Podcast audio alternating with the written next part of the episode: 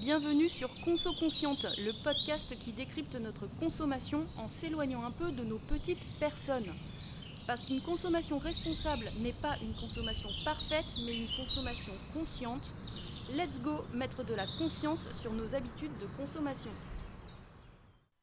Bonjour, je suis très contente de vous retrouver pour un nouvel épisode de Conso Consciente euh, consacré aujourd'hui à la consommation digitale consciente.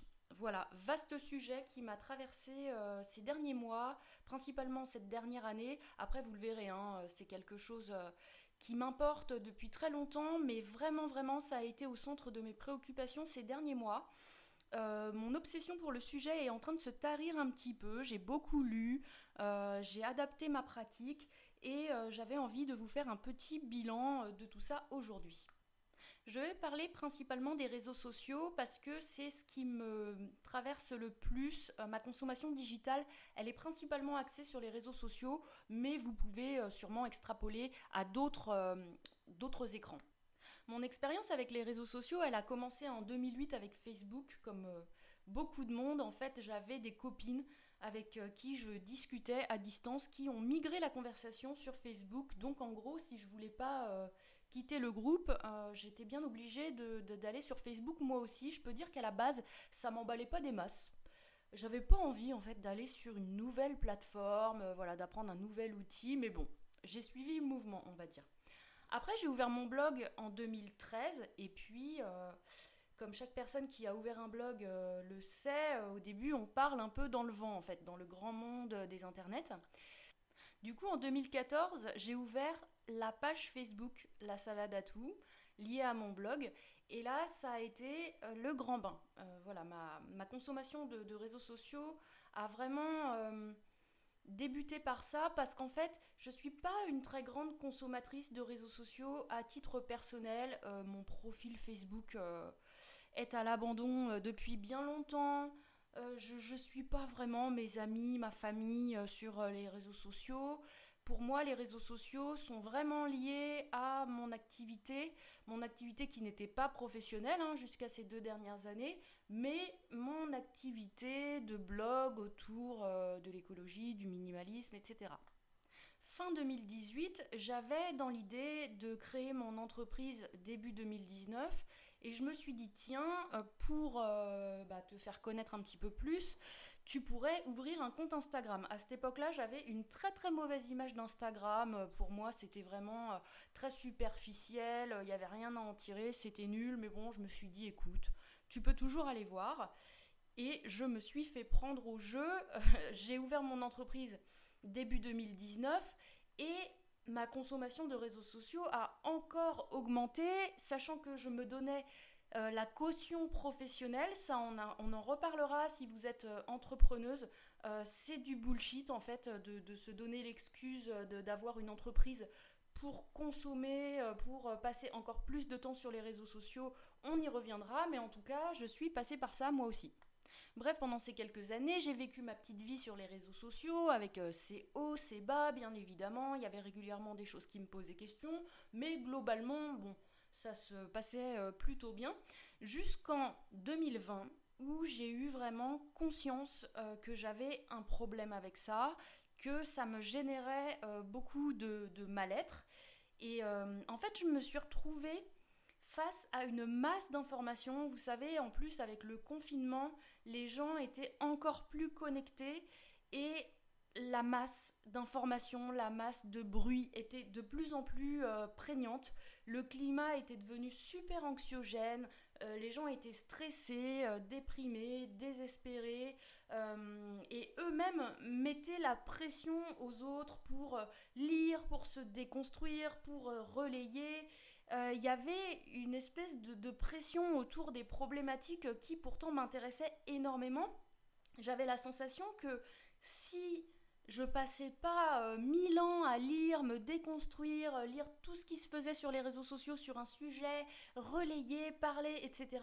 C'était que j'étais juste en fait une privilégiée qui euh, en avait rien à foutre des personnes opprimées. Et ça, c'est quelque chose que je connais dans ma vie, ces espèces d'injonctions et cette culpabilité. Et j'ai commencé à avoir peur. Donc c'est monté crescendo euh, tout au long de l'année 2020 et sur la deuxième moitié de 2020, là vraiment j'ai eu un énorme warning. Euh, toute cette pression pour se conformer, pour donner euh, le meilleur, cette sensation de ne jamais en faire assez. comme je vous disais, je la connais, je la connais bien. Et je me suis dit vraiment, là, il, faut faire quelque chose parce que je, me sens mal, en fait, ça me, ça me pourrit le quotidien. Donc j'ai commencé à me demander, est-ce que ça fait de moi une mauvaise personne si je me coupe? Est-ce que réellement euh, je deviens une autruche, euh, je suis dans le déni, je me vautre dans mes privilèges? Parce qu'on entend que quand on peut euh, se, couper des problématiques qui, nous, qui nous interpellent, c'est bien qu'on n'en est pas les victimes, que les victimes, elles, ne peuvent jamais se couper, donc je me disais, ouais, c'est vrai, euh, il faut que je relaye, il faut que je pousse le message, etc. Et euh, je, me suis euh, vraiment épuisée. Et je me suis demandé aussi quelles étaient, enfin, quelles allaient être les conséquences sur mon entreprise si jamais je, je coupais, en fait, si jamais je me déconnectais. J'avais vraiment peur de ça.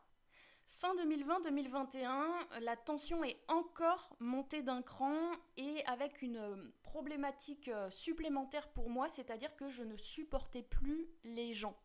Ce qui est quand même euh, un petit peu gênant quand le cœur de son message, c'est l'humain, le bien-être, bien vivre ensemble, etc. quand on en arrive à détester les gens et à ne plus pouvoir les, les supporter, c'est qu'il faut faire quelque chose. J'étais vraiment fatiguée nerveusement de tout ça. Euh, j'ai lu une phrase qui m'a fait rire dans, un livre, c'est Combien de commentaires sur Facebook faut-il lire pour perdre foi en l'humanité? J'étais exactement dans ce cas-là. J'ai commencé à perdre foi parce que je mettais la responsabilité des problèmes sur les gens. Je me disais, les gens ne sont pas assez impliqués, euh, ils se bougent pas. Et alors, ce qui m'a vraiment euh, tué, euh, et qui encore aujourd'hui est un vrai problème pour moi, c'est le manque d'autonomie des gens. Je, ne, j'ai du mal avec ça en fait. Les, gens qui ne sont pas capables de, chercher une simple information, qui attendent euh, que tout leur tombe tout cuit, je me disais mais c'est pas possible en fait. On va jamais s'en sortir. Après je me suis dit bah on va essayer d'agir sur ça fin octobre 2020, euh, j'ai écrit un post sur la slow réaction sur les réseaux sociaux. Donc euh, je suis contente, ce post a bien tourné et il a eu un impact, en tout cas moi, chez mes abonnés. Je sais que euh, j'ai vu chez beaucoup de personnes un changement de comportement, donc c'était déjà pas mal. Et en mars 2020, j'ai écrit une newsletter que finalement j'ai jamais envoyée parce que je trouvais qu'elle était bad vibes en fait. Euh, j'avais pas de solution, c'était vraiment l'expression de mon désespoir et c'est pas ça que j'ai envie de vous transmettre. Mais aujourd'hui, comme j'en suis un peu sortie, je voulais vous en lire un passage pour vous montrer un peu à quel niveau de mental breakdown euh, j'en étais. Donc on est donc en mars 2021 euh, et j'écrivais dans ma newsletter ma chère licorne, comme je suis heureuse de te retrouver via cette newsletter, tu ne peux pas savoir. C'est une sorte de bulle d'oxygène en ce moment surconnecté. Ça fait plusieurs semaines, ça se compte même en mois, que je vis de plus en plus mal mon rapport aux réseaux sociaux. Mais en réalité, les réseaux ne sont qu'un symptôme du problème dont je vais te parler aujourd'hui, qui est bien plus large. Je ne suis pas confrontée à l'agressivité ou à la méchanceté sur mes réseaux, ou alors extrêmement ponctuellement, et même si c'est dur quand ça arrive, j'ai développé une sorte de détachement par rapport à ça. Je supprime le commentaire, je bannis la personne sans état d'âme, c'est rapide, précis, efficace, ça ne me prend pas trop de bande passante. Par contre, il y a un autre type de comportement qui me désespère totalement, c'est la perte totale d'autonomie des gens. Les questions Google qu'on me pose. C'est quoi ça? Ça veut dire quoi ça? C'est quoi la recette de ça? Les questions SAV, comme je les appelle, concernant les marques avec lesquelles je travaille. Est-ce que tu sais s'il y a ça chez la fourche? Est-ce qu'il est qui est moins cher que DF J'ai reçu un objet en mauvais état. Quel est le prix de tel produit? Bref, toutes ces questions où avec une simple recherche on peut trouver la réponse sans passer par moi. Ça m'épuise. Je reçois des centaines de messages par semaine. Des centaines, je ne dis pas ça pour faire la marseillaise. Parmi eux, il y a aussi des messages longs, personnels, intimes, Des gens qui demandent des conseils personnalisés en m'expliquant longuement tous les paramètres de leur situation particulière. Qui pensent que j'ai toujours sous la main le lien vers une étude qui pourrait les intéresser ou un article sur le sujet. J'essaye de me sortir de ça en deux étapes. Déjà, la première, ne plus répondre aux questions Google. Je laisse le message en vue. C'est chaud. Pour les questions SAV, je réponds demande à la marque. Mais en faisant ça, j'ai l'impression d'être sèche, ingrate même. Ce qui m'amène au point 2. Le point 2, c'est que j'essaye d'appliquer le point 1 en pleine détente. C'est-à-dire ne pas répondre, mais en plus être pleinement convaincu que je fais bien, que je ne suis pas hautaine, que je ne manque pas d'empathie, que je ne suis pas redevable envers mes abonnés. Et aussi ne pas ruminer pendant deux heures après une session de réponse à mes messages, parce que les questions me plombent au-delà du simple temps que je passe à y répondre. J'amène ce ressenti de frustration avec moi pour toute la suite de ma journée et j'aime pas ça. Ce qui m'aide à travailler le point 2, c'est de me dire que tout le temps que je passe à répondre à ces questions à la place de Google, c'est du temps en moins que je n'utilise pas pour créer du contenu pour tout le monde. Donc c'est bon, je pense qu'intellectuellement, je suis calée, je me sens légitime à ne pas répondre à tout. Par contre, ça m'énerve et ça m'attriste encore. Ça m'énerve car je ressens souvent un manque de considération. Comme si les gens avaient la flemme de chercher et se disaient qu'ils allaient me coller cette charge sur moi. Pourquoi? Ça m'énerve aussi parce que j'ai beau communiquer sur le sujet, ça revient toujours. Et j'ai l'impression que je ne pourrai jamais y échapper car je suis obligée de lire mes messages pour savoir ce qu'ils contiennent. Et j'aime échanger en plus, donc je ne souhaite pas barricader tout accès à ma messagerie. Néanmoins, j'ai testé une fois de couper ma boîte de réception pendant 24 heures et j'avoue que ça m'a fait un bien fou. Il faudra peut-être que je refasse ça régulièrement. Et ça m'attriste aussi. Ça m'attriste d'un point de vue global qui dépasse de loin ma petite personne. Ça m'attriste de voir à quel point nous avons accès à un nombre infini de connaissances et que pourtant, certains, beaucoup, ne s'en saisissent pas. On peut tout trouver aujourd'hui sur Internet des recettes, des DIY, des tutos pour faire absolument tout et n'importe quoi dans nos vies, des lectures, des articles sur tous les sujets. Mais non, on préfère demander à une nana sur Facebook de chercher à notre place. Ça m'attriste qu'on ne sache plus faire la différence entre un être humain et une machine. Google est une machine, je suis un être humain. Ça m'attriste cette paresse intellectuelle, cette incapacité à suivre une consigne simple, à chercher une micro-information. Nous sommes dans une période de grands bouleversements, comme je le disais dans ma newsletter précédente. Énormément de choses sont à repenser, reconstruire. Il faut questionner, se recentrer, développer son esprit critique, assumer ses positions, ne plus chercher un gourou mais tracer sa propre voie. Et ça commence par ne pas demander Tu peux donner la recette, s'il te plaît? Quand quelqu'un poste une photo de tarte aux pommes. Non, tu ne pompes pas l'énergie vitale des gens, tu tapes tarte aux pommes sur Ecosia et tu as une recette. La question essentielle à se poser, c'est qu'attends-tu de cette réponse? Qu'attends-tu de cette personne? Dans le cas que je viens de citer, qu'est-ce que tu attends? Une recette de tarte aux pommes? Et qu'elle te l'envoie directement à toi, comme ça tu n'as pas besoin de la chercher? Si la personne a une manière particulière de la faire, un, type secret Mais qu'est-ce qu'on s'en fout Sérieux, c'est une tarte aux pommes Comment contribuer à créer un monde différent avec une aussi grosse masse de gens qui attendent du tout cuit, du prêt-à-penser, des gourous? Comment donner envie aux gens de penser par eux-mêmes, d'être autonomes? Apprendre aux gens à être autonomes, voilà bien un sujet paradoxal, et bien fatigant aussi. J'en ai marre que les gens s'auto-infantilisent comme ça. Bref, voilà où j'en étais dans mon cheminement euh, en mars dernier, donc euh, c'était pourtant il n'y a pas si longtemps. Et euh, donc vous comprenez pourquoi j'ai pas envoyé cette newsletter, parce qu'en fait c'était juste l'expression d'un énorme ras-le-bol sans solution pour le moment et je me suis dit que ça allait pas vous apporter grand chose. Donc j'ai compris à ce moment-là, quand j'ai pas osé envoyer cette newsletter, qu'il allait vraiment falloir que ça s'arrête en fait, parce que j'y laissais ma santé mentale. Ça me vidait de mon énergie, tout ça, et ça, me, ça me remplissait pas. Donc j'ai fait plusieurs choses. Déjà, premièrement, je me suis autorisée à ne pas lire le contenu de tout le monde. Au début, je faisais ça que le week-end, et puis finalement, je me suis mis à le faire quand j'en ressentais euh, le besoin. Comme vous le savez, je vous l'ai souvent dit, euh, j'ai limité mon nombre d'abonnements. Je m'étais fixé la barre des 100 abonnements sur Instagram. Comme ça, euh, j'étais à peu près sûre de pouvoir regarder le contenu de tout le monde à peu près chaque jour, sachant que évidemment tout le monde ne poste pas tous les jours, parce que dans ce cas-là, 100 ça peut paraître énorme, mais en réalité non. Il y a des gens euh, qui postent quasiment jamais. Euh, voilà, ce, ce chiffre me convenait. Et en fait, au fur et à mesure du temps, au fur et à mesure des mois, je me suis rendu compte que au début c'était difficile euh, j'avais la barre des 100 et dès que j'avais envie de m'abonner à un compte parce que je le trouvais super intéressant, je m'obligeais à en faire sortir un. Et des fois, j'avais pas envie, je réfléchissais pendant de longues minutes à qui j'allais faire sortir.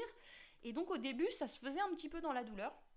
Et au fur et à mesure, ça s'est fait de plus en plus facilement, à tel point que ma barre des 100, elle ne tient plus aujourd'hui, je crois que je dois être à 80 et quelques, parce que je fais sortir de plus en plus facilement et je m'abonne euh, de plus en plus difficilement. Mais déjà, vous donner un montant maximum de nombre d'abonnements, ça peut être une première piste. Ça fait pas tout, mais c'est déjà pas mal. Et puis après, je me suis rendu compte que ma connexion, mes périodes connectées étaient des énormes périodes de procrastination c'est-à-dire qu'en fait, j'étais en train de regarder la vie des autres. Alors même si c'était très intéressant, hein, puisque comme je viens de vous le dire, je choisis avec attention euh, mes comptes, donc euh, forcément que je trouve intéressant tous les comptes auxquels je suis abonnée. Sauf que j'étais en train de regarder la vie des gens, leurs projets, ce qu'ils faisaient, et euh, de trouver ça super, et que pendant ce temps-là, eh bien moi, je ne vivais pas ma propre vie, ce qui était un petit peu gênant, et que au lieu de faire des choses, au lieu de vivre des choses, je regardais la vie des autres. Et là, ça m'a vraiment profondément gênée.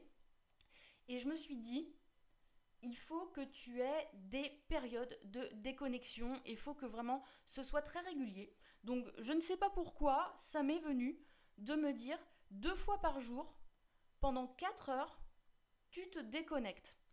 Il y a des personnes qui vont vous conseiller de prendre euh, la chose de la manière inverse, c'est-à-dire de vous fixer des périodes de connexion. Par exemple, je m'autorise à être connecté euh, de 8h à 9h et de midi à 13h. En fait, c'est exactement la même chose. L'idée, c'est un peu de planifier les périodes où on est connecté et les périodes où on n'est pas connecté. Moi, ça me parlait plus de me, de me donner des périodes longues de déconnexion. C'est-à-dire que pendant ces périodes-là, à peu près deux fois, 4 heures et euh, à peu près une fois le matin, une fois l'après-midi, je sais que je ne me connecte pas du tout. Et alors à ce moment-là, je me suis rendu compte du nombre de fois où on prend notre téléphone machinalement. Très souvent, quand on a la flemme de faire quelque chose euh, qui ne nous inspire pas des masses, ou alors entre deux tâches, quand on veut faire une pause, ou alors quand on est sur une tâche euh, un peu ardue qui nous prend la tête et on se dit on va faire une micro-pause, on va se connecter et non en fait. Je me suis vraiment vraiment vraiment déterminée à ne pas du tout toucher mon téléphone pendant ces périodes de 2 fois 4 heures et ça a été vraiment transformateur pour moi. Déjà le changement le plus énorme qu'il y a eu c'est que j'ai recommencé à lire. J'ai toujours été une grande lectrice et ces derniers mois, ces dernières années, j'avais quasiment arrêté de lire. Parce que j'avais euh, la flemme, parce que j'avais toujours euh, mieux à faire, euh, parce que je, passais trop de temps en fait sur, sur les écrans. Donc, une fois que j'avais fini ce que je voulais faire, mon travail, mes tâches, sur mes périodes de 4 heures, des fois je me retrouvais désœuvrée. Ah bah il me reste encore une heure dans ma détox, bah qu'est-ce que je vais pouvoir faire? Bah tiens, je vais lire. Et ça m'a redonné le goût de la lecture très très vite en fait. C'est comme le vélo, ça se perd pas. Donc j'ai beaucoup lu. Ces derniers temps, j'ai beaucoup lu sur le sujet. Je vais vous mettre en description euh, les livres que j'ai lus euh, sur la consommation digitale. J'ai lu par exemple le livre euh, Techno-féodalisme, j'ai lu Minimalisme digital de Cal Newport, j'ai lu La civilisation du poisson rouge, j'ai lu La fabrique du crétin digital, j'ai aussi fait le programme euh, offline de Cécile, Prioriser et Profiter. Euh, donc en fait, vous voyez, ces livres-là, je les ai lus en, l'espace de deux mois à peine, parce que ben, je me suis dégagé du temps, en fait, pour le faire. Et je pense exactement comme Cécile que la détox digitale, ça suffit pas euh, dans notre rapport aux écrans. C'est un outil, mais il n'est pas suffisant. Et plutôt que de faire des détox digitales, par exemple le week-end ou euh, à jour fixe ou ce genre de choses, moi je préfère finalement faire ces mini détox digitales tous les jours, tous les jours euh, de ma vie. Pour moi, ça a un effet beaucoup plus puissant qu'une simple entre guillemets détox digitale, même si elle est beaucoup plus longue. Bien évidemment, j'ai coupé toutes les notifications de mon téléphone parce que c'est déjà dur de se dépêtrer de ces comportements euh, compulsifs. Donc en plus, c'est pas la peine euh, d'être incité à le faire de l'extérieur. Donc en fait, euh, mon téléphone en permanence est uniquement en mode téléphone. C'est-à-dire que j'ai des notifs pour les appels et les SMS. C'est tout. je n'ai plus de notifs pour les réseaux sociaux. Ça, ça fait très longtemps que j'ai plus du tout, du tout de notifs pour ça. Euh, toutes les applications que j'ai, j'ai coupé toutes les notifs. Même les conversations de groupe avec des copines, j'ai coupé les notifs. Donc euh, désolé les copines, c'est pour ça que quelquefois j'arrive après la bataille au bout d'une journée où vous avez discuté et discuté. c'est parce qu'en fait, mon téléphone est tout le temps juste en mode téléphone. Alors il y a des gens qui vont vous dire euh, oui, enlever les applications, ceci, cela. Moi, j'ai jamais enlevé les applications.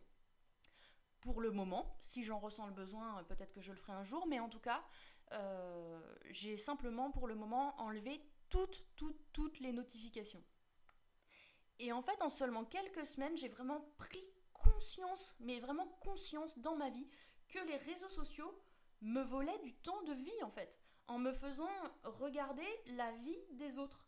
Comme je vous le disais tout à l'heure, je voyais les gens avec leurs projets et moi je faisais juste un peu euh, le tout venant.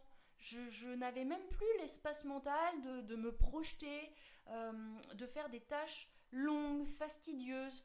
J'étais plus du tout là-dedans, j'étais plombée en fait H24 et euh, pourtant tout allait bien dans ma vie, mais il manquait euh, l'étincelle, quoi, le, moteur, l'envie en fait de, bah, de, m'attaquer à quelque chose d'un peu plus euh, difficile et, d'arrêter d'être vraiment dans le, dans le tout venant, quoi, dans le mode automatique.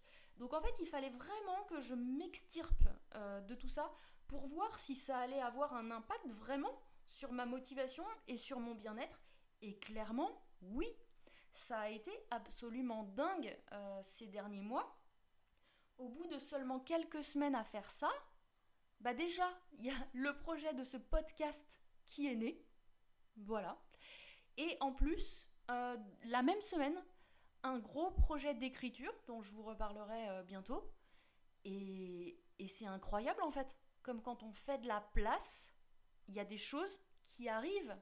Je crois que la nature a horreur du vide et que juste enlever quelque chose, au début, ça nous crée une sensation un peu d'inconfort, de vide, d'ennui. On ne sait pas trop quoi faire, on ne sait pas comment remplacer en fait le temps euh, qu'on passait sur les écrans.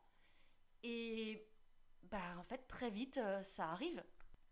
J'ai aussi pris conscience que c'est pas celui qui crie le plus fort et qui fait le plus de buzz ou qui pleure le plus fort qui est le plus engagé me couper, comme je vous le disais tout au début, pour moi, il y avait vraiment un sale relent de culpabilité derrière. Parce que bah forcément, quand on est dans des milieux un peu euh, écolo, engagés, etc., et qu'on se sert des réseaux sociaux pour ça, euh, c'est un peu un aveu de, retrait, quoi. Vraiment, j'avais une culpabilité par rapport à ça.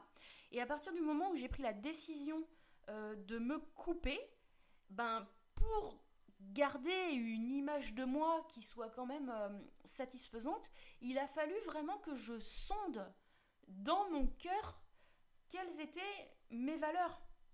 Et au bout d'un moment, j'ai fini par me dire, ok, bon, les autres penseront ce qu'ils veulent en fait, ils penseront peut-être que je quitte le navire ou quoi que ce soit, mais moi, je sais que je ne suis pas une mauvaise personne, je sais que mes valeurs sont toujours là, je sais que je suis toujours engagée dans ma démarche et que en fait je fais simplement ça pour me protéger. Le principal, c'est que moi, je le sache, que moi, j'en sois convaincue, et après tout, bon, ben, les autres euh, penseront ce qu'ils veulent. C'est dur, hein on pourrait croire que c'est simple, mais, euh, mais en fait c'est dur. Et en fait, vous savez quoi? Il ne s'est strictement rien passé. Absolument rien. Comme quoi on se fait des films mentaux, euh, les gens autour de moi, même de mon milieu professionnel ou quoi, je pense n'ont à peine remarqué mes déconnexions et je n'ai jamais eu le moindre reproche. C'est la folie. J'ouvre une petite parenthèse business pour euh, mes amies euh, entrepreneuses qui m'écoutent. Parce que bien évidemment, euh, comme tout le monde, comme vous sûrement, je partais du principe que mon activité étant principalement sur les réseaux sociaux, et alors dans mon cas, vraiment, vraiment, vraiment, puisque je vous rappelle quand même que mon gagne-pain, c'est l'influence sur les réseaux sociaux, en grande partie, j'ai d'autres casquettes professionnelles, mais la plus grande partie euh, de mes revenus, c'est ça. Je me disais, mon Dieu, euh, si je me coupe, je vais perdre tous mes revenus. Et il y a beaucoup d'entrepreneuses aussi qui se disent ça. Même si euh, l'entreprise, c'est de la création, c'est de fabriquer des produits ou quoi que ce soit, on se dit, il faut absolument que je sois visible, les réseaux sociaux, c'est un passage obligé, il faut absolument que je sois connectée et que je sois présente. J'ai envie de vous dire, c'est du mytho tout ça, vous vous donnez des excuses.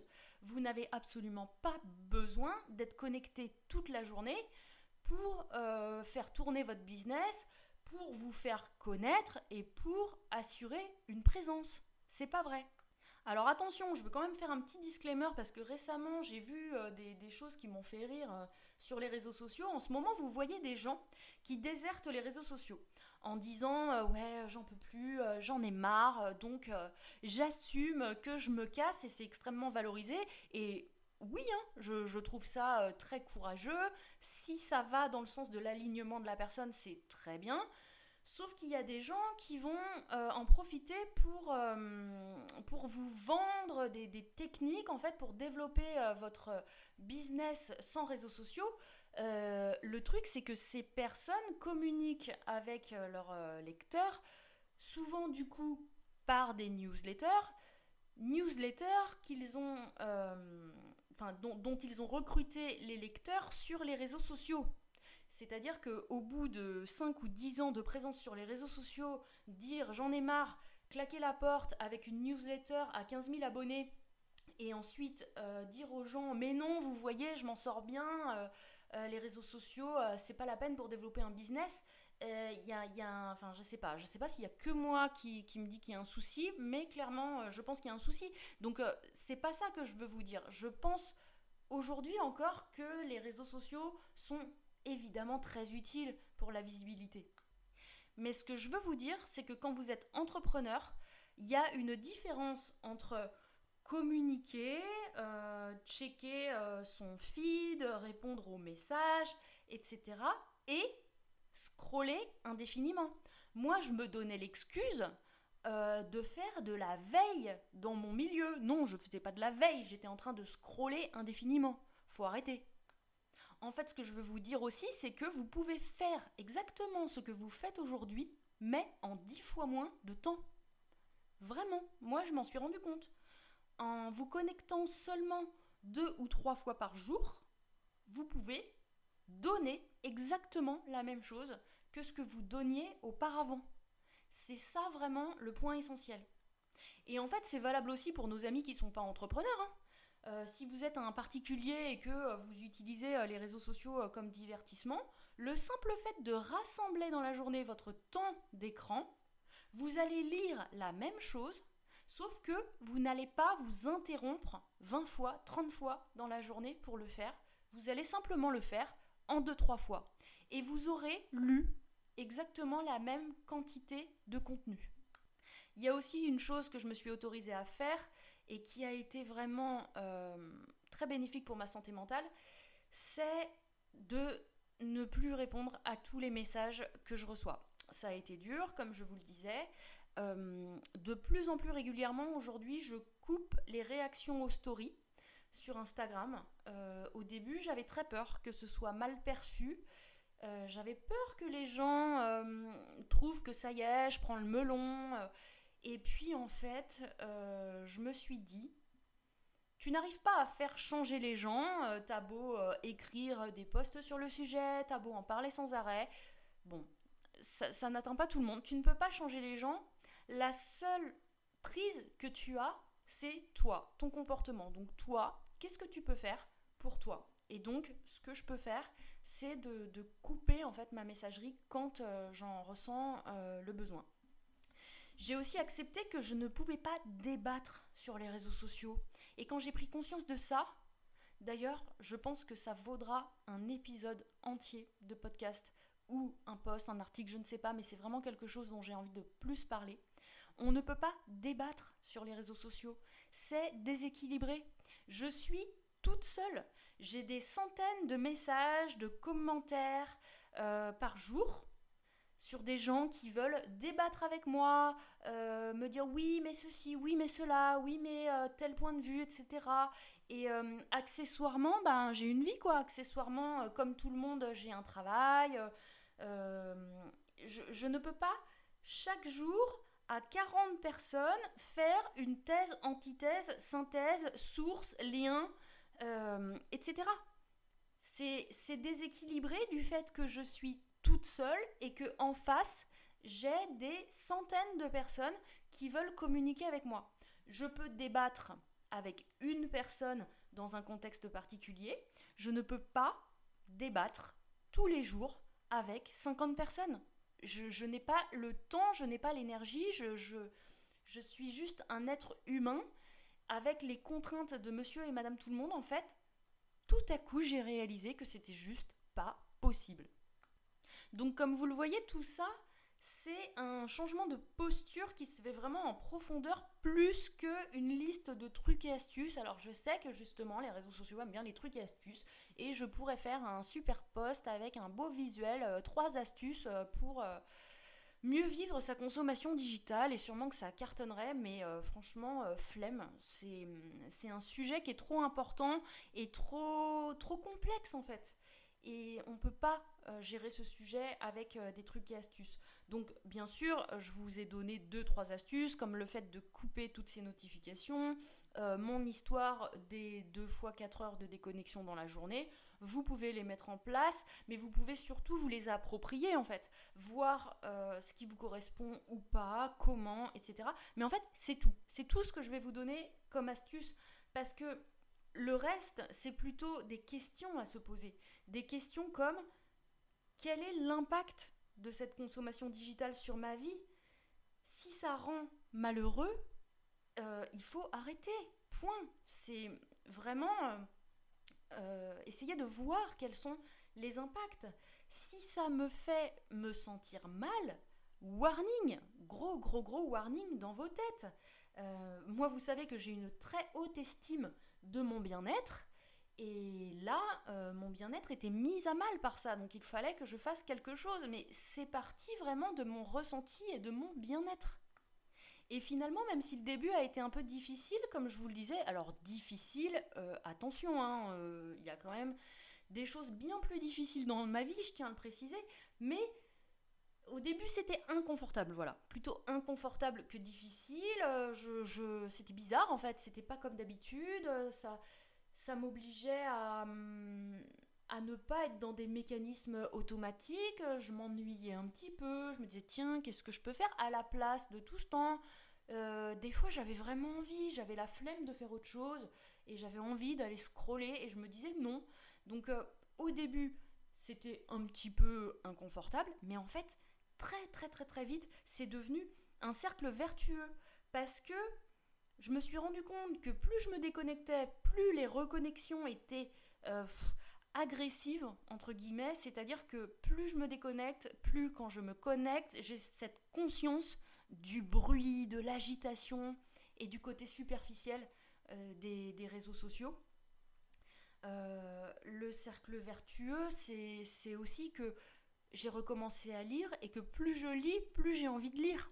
Donc ça, c'est génial. Au début, je me suis forcée, je vous cache pas, euh, parce qu'on n'a plus l'habitude de se concentrer euh, sur euh, des tâches un petit peu complexes.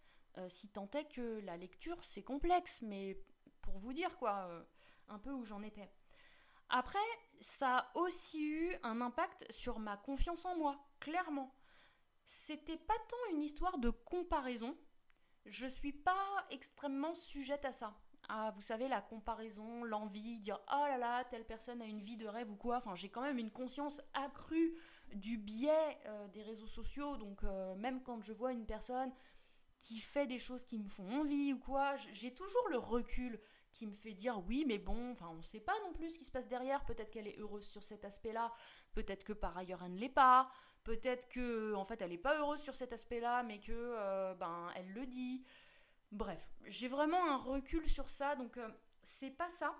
C'est plutôt que je me suis rendu compte que peu importe ce que les gens pensent de ma consommation numérique, c'est mon choix. Peu importe ce que les gens pensent de mon engagement, mon engagement, moi, je le reconnais. Et c'est le principal. Et ça, pour la confiance en soi, c'est le top. De se rendre compte aussi que je décide quelque chose pour ma vie. Je décide de reprendre en main ma consommation numérique. Et je le fais. Et ça dure. Bah ça, je suis vachement fière. Parce que moi, je suis quand même la reine pour commencer des trucs et jamais les finir. Donc, top encore une fois pour la confiance en soi. Mais en fait, le truc, c'est qu'il faut enclencher. C'est-à-dire que aujourd'hui, si vous écoutez ce podcast et que ça vous donne envie, ou à un autre moment, comme vous voulez, mais peu importe, à partir du moment où vous prenez la décision, il faut enclencher le truc. Euh, ça me fait rire de voir autant de contenu sur Internet au sujet de la détox digitale. Alors après, Bien sûr, hein, il y a des gens qui vont dire Tu fais un contenu sur la détox digitale et tu le mets sur internet. Non, mais eux, ils n'ont rien compris. Bien évidemment qu'il faut aller chercher les gens qui ont besoin de détox là où ils sont. Donc, euh, j'ai pas de problème avec ça. Moi, c'est plutôt du côté du consommateur en fait que je me pose la question. C'est plutôt à quoi ça sert de lire 50 000 posts et articles sur la consommation digitale et de ne pas les appliquer? C'est comme je vous en parle souvent au sujet de mon e-book Tordu mais aligné, ça part d'une décision. Et ça, il n'y a personne qui peut le faire à votre place. Et la surconsommation de contenu inspirant, ça, c'est aussi un vrai problème. J'ai envie de rajouter aussi que vous ne devez à personne de lire son contenu.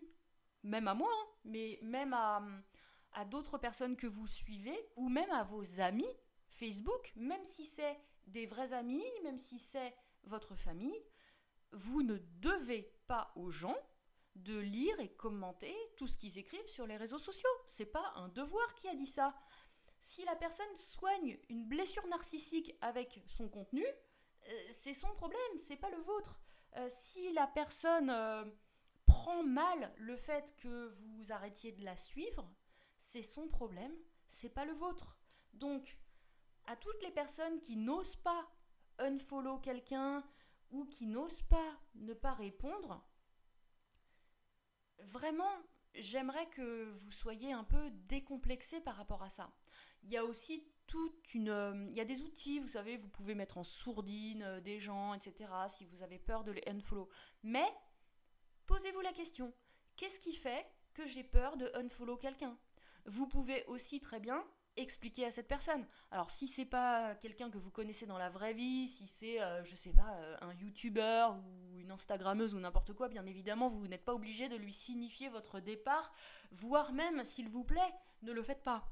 Mais si c'est une personne avec qui vous avez déjà échangé, euh, vous pouvez, si vous vous sentez pas bien, en parler avec cette personne. le fait que vous suiviez une personne n'est pas en lien avec l'estime que vous lui portez. Il faut vraiment arrêter avec ça. Vous avez tout à fait le droit de sortir de groupes, euh, de conversations euh, collectives avec des gens, voilà, euh, quitter des groupes et des conversations. Vous avez tout à fait le droit de le faire et vous avez tout à fait le droit de, répondre aux personnes qui vous interrogent à ce sujet que c'est vous en premier en fait. Si une personne préfère vous voir malheureuse et pressurisée pour vous garder, il y a quelques petites questions à se poser sur la relation. Mais euh, les réseaux sociaux ou le contenu euh, numérique n'a absolument rien à voir là-dedans.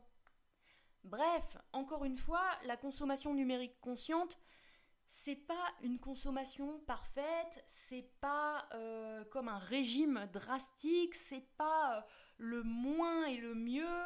On n'est pas là pour parler de, quantité, de temps ou de, choses comme ça. On est là pour regarder avec lucidité quelle est votre consommation et surtout pour qu'elle corresponde à vos besoins, qu'elle vous apporte quelque chose.